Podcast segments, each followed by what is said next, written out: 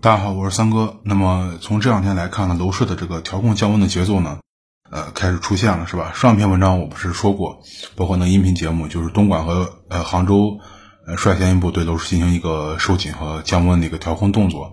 但是这两个城市呢，呃，调控呢，咱们就是说实话，属于那种呃表态式调控，也就是说，这种调控就像那个拿棒子啊打一个什么东西，棒子举得特别高，但是打的时候呢，却是软绵绵的，就很。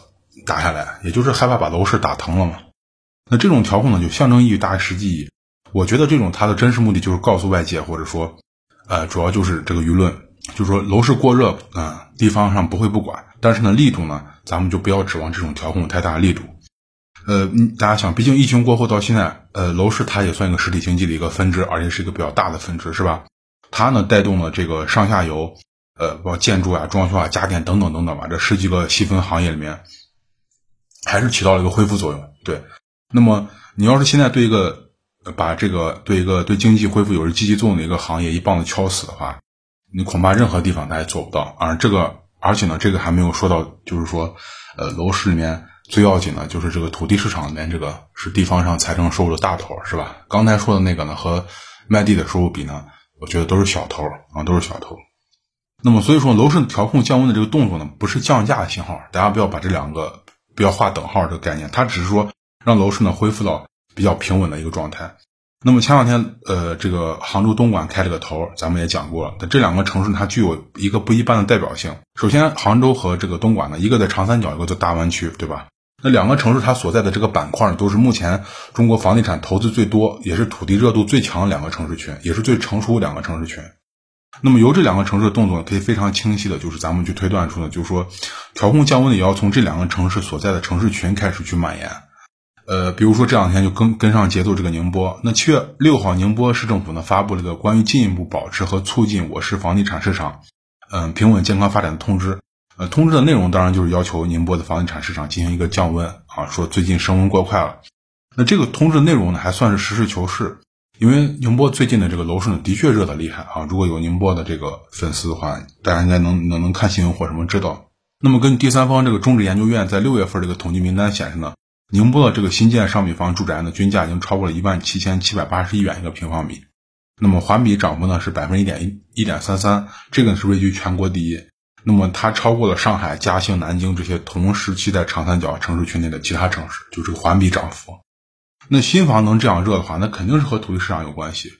呃，宁波上半年土地市场如果总结一下，就是呃是一个疯狂升温的一个状态。那么根据六月三十号一个最新数据统计呢，宁波半年内共出让住宅用地，啊，咱们就商业用地咱们不算啊，只算这个住宅用地是七十七块，那么合计出让金呢是五百九十八亿元。这个就是飙升的土地出让金呢，代表这个楼面单价正在快速上涨。那这个时候，宁波的这个楼面价呢，就是楼面均价已经涨到了八千两八千三百二十八元一个平方米，那比去年同期呢上涨了百分之三十七点二。也就是说，这一年时间楼面均价上涨百分之三十七点二啊，跟去年同期比，呃，这个宁波如果还没有买新房的刚需呢，你如果买上这。比如说赶上这一波，这个新房呃土地价格上涨以后，这个那估计就要多出血了，是吧？那楼市一上涨，刚需就出血嘛，这个几乎成咱们楼市里面一个一个特有的现象了。那么就说，你宁波要是现在楼市成这个样子，地方上要是再不出一点政策的话，就感觉这个有点那种不懂事的样子。所以说，七月六号宁波搞一个这么文件出来，呃，咱们凭良心说，宁波这个调控力度呢，比杭州是要强不少。对，最起码一点，宁波把自己这个限购范围进行了一个扩大。啊，咱不说扩大这个范围大与小吧，人家是实实在在扩了一点儿。那就从这一点上来说呢，宁波算是这个调控上还是有诚意的，还是有诚意。呃，不过呢，嗯，这个调控力度它虽然大于杭州，还是我刚才讲的，但是它的效果呢，就是最多最多就让宁波楼市从现在开始能稳当点儿啊，这是最大效果了。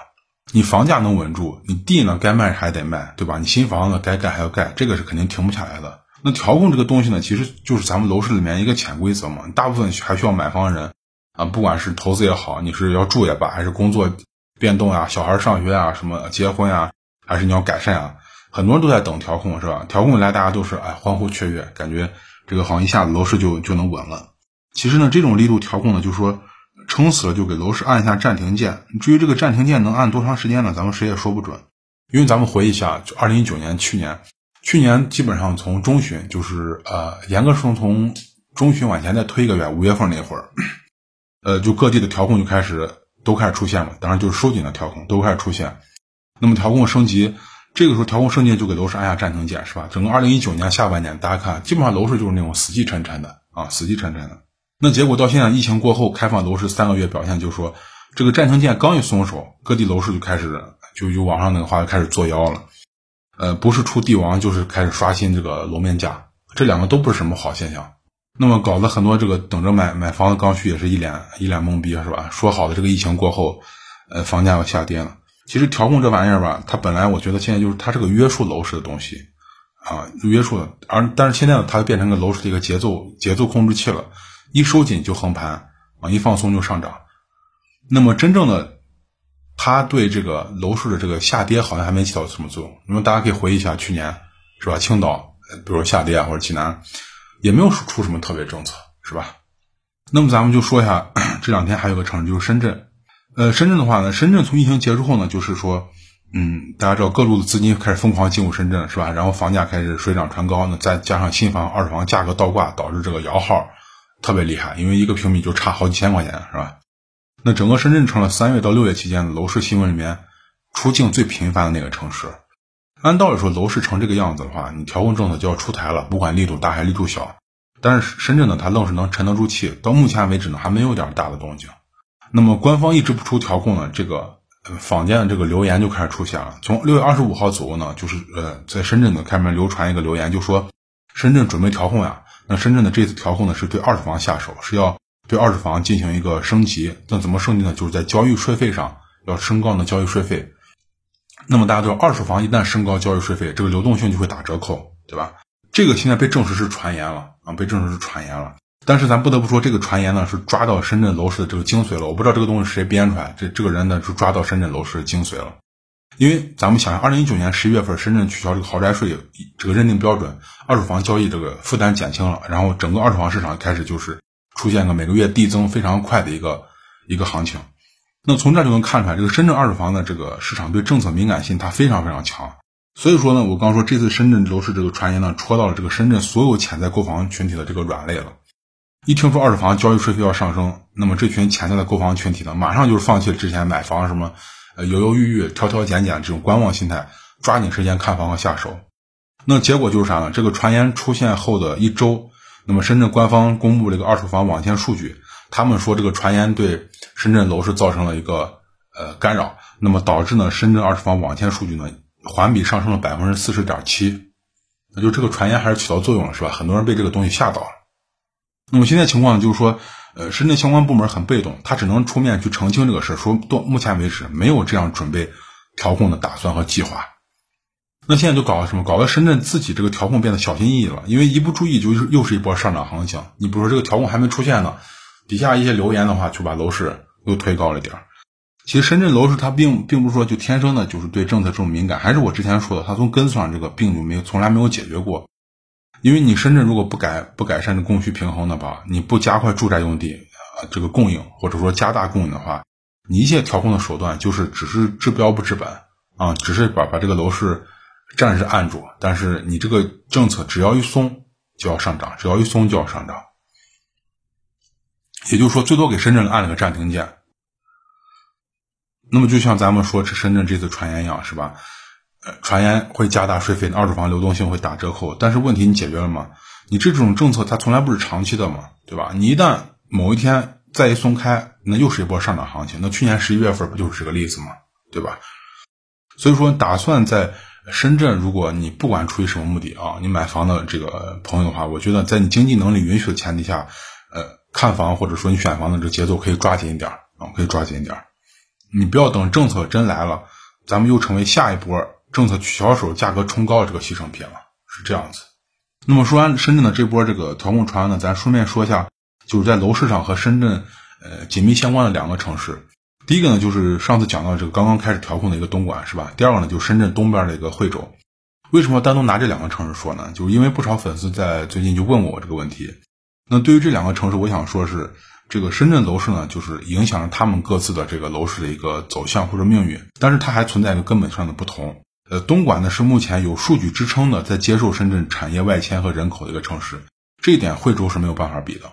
而且呢，东莞从来都是呢有自己的这个产业和一部分高购买力的一个人群。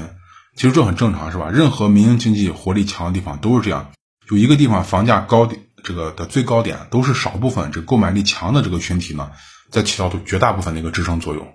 所以说，如果非要在这两个城市里面二选一的话，我更建议选东莞。你至于惠州呢？惠州目前只能干等着深圳的这个呃所谓的这个东进战略是吧？或者向东部扩张的战略。你不然惠州自己是承担不起那么大体量的一个房子的。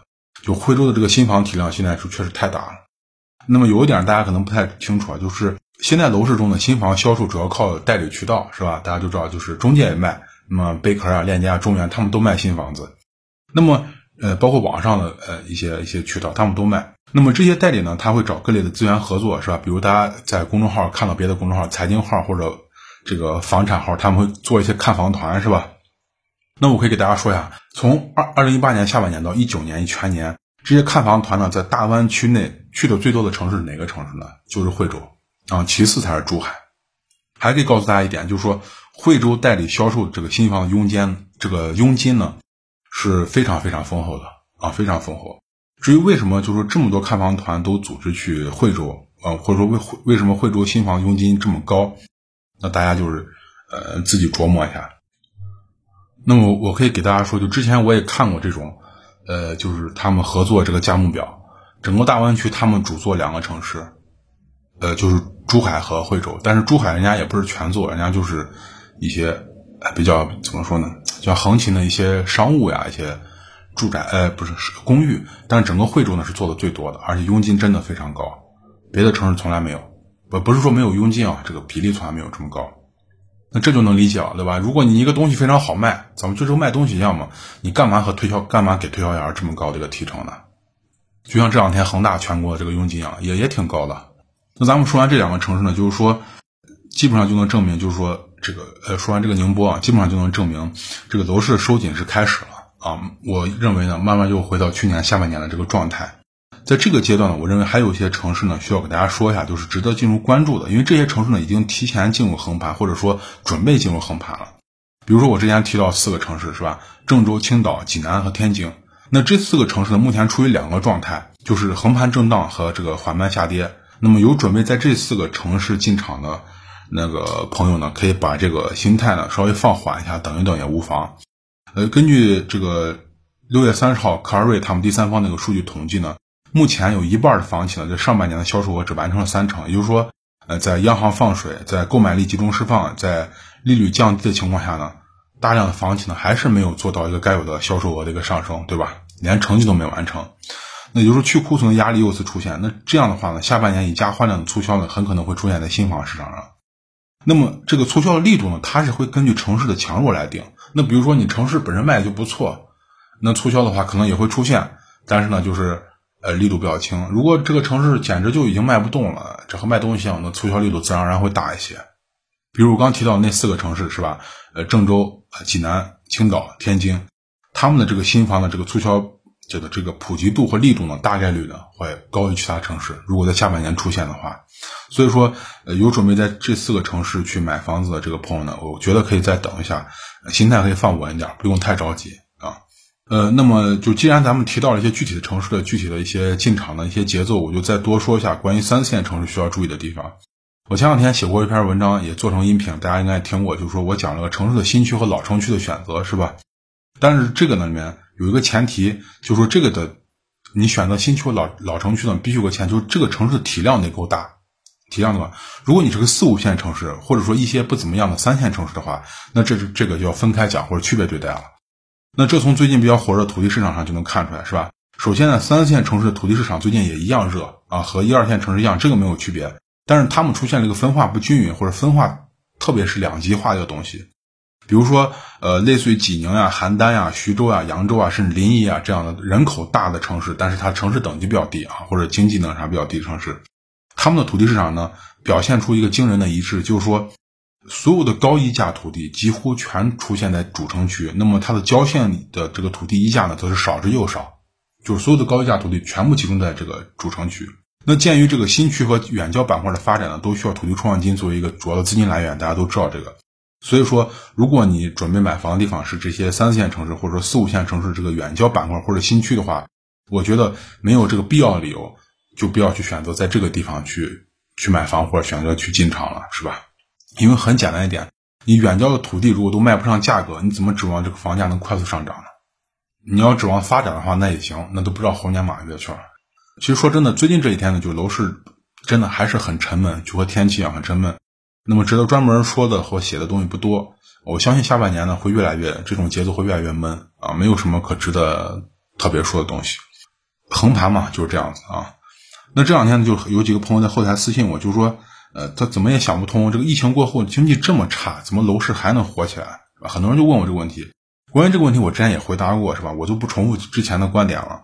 呃，我前两天看到一个新闻，准确的说是，呃，前天看到一个新闻，我把这个新闻呢当做另外一个回答给大家聊一下。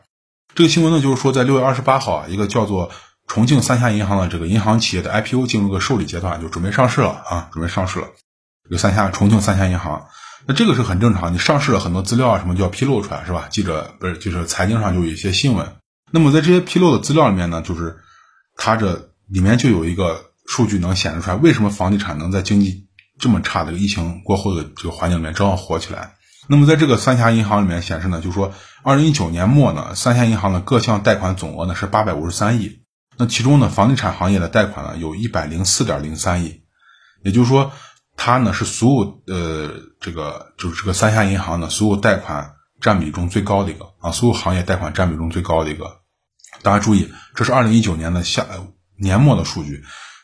去年的时候，房企这个这个融资被收，被这个收的非常非常紧，大家都知道是吧？银监会一而再再而三的去收紧这个房地产融资，就是为了把这个房地产的这个土地一下这个风给压下来。那么疫情过后，央行这个大放水，到底有多少流进房地产里面，就可想而知了。那这个力度比去年要大得多啊，啊比去年要大得多。所以说，这也是为什么房地产能在疫情过后迅速重启的一个原因。有银行资金的支持，你搞这个事情简直易如反掌啊。易如反掌。当然了，这个事情咱们就是听听就可以了，也干预不了，是吧？咱们干预不了，因为咱们咱们能做到什么呢？就是我觉得咱们普通人能做到，就是说，呃，你你需要买房的情况下，你在一个对的城市，一个对的时间买到一个对的房子，这个我觉得就非常不错了，也就足够了啊，也就足够了。呃，那好，那今天呢，给大家聊一下关于这个这两天宁波的一个调控，是吧？和一些。城市的买房的一些大概的时机，这个是昨天我写的一篇文章啊，发在我的微信公众号上，大家可以去看一下，在微信里面搜索“听三哥说”就会关注我的公众号了。那有什么问题也可以在上面直接提问，或者你问题比较多、比较复杂的话，可以加入我的知识星球，那个是一年内啊一对一回答无限次的啊。加入方法呢也在我的微信公众号上。呃，那好，那今天呢就先和大家聊到这儿，咱们下期再见，谢谢大家。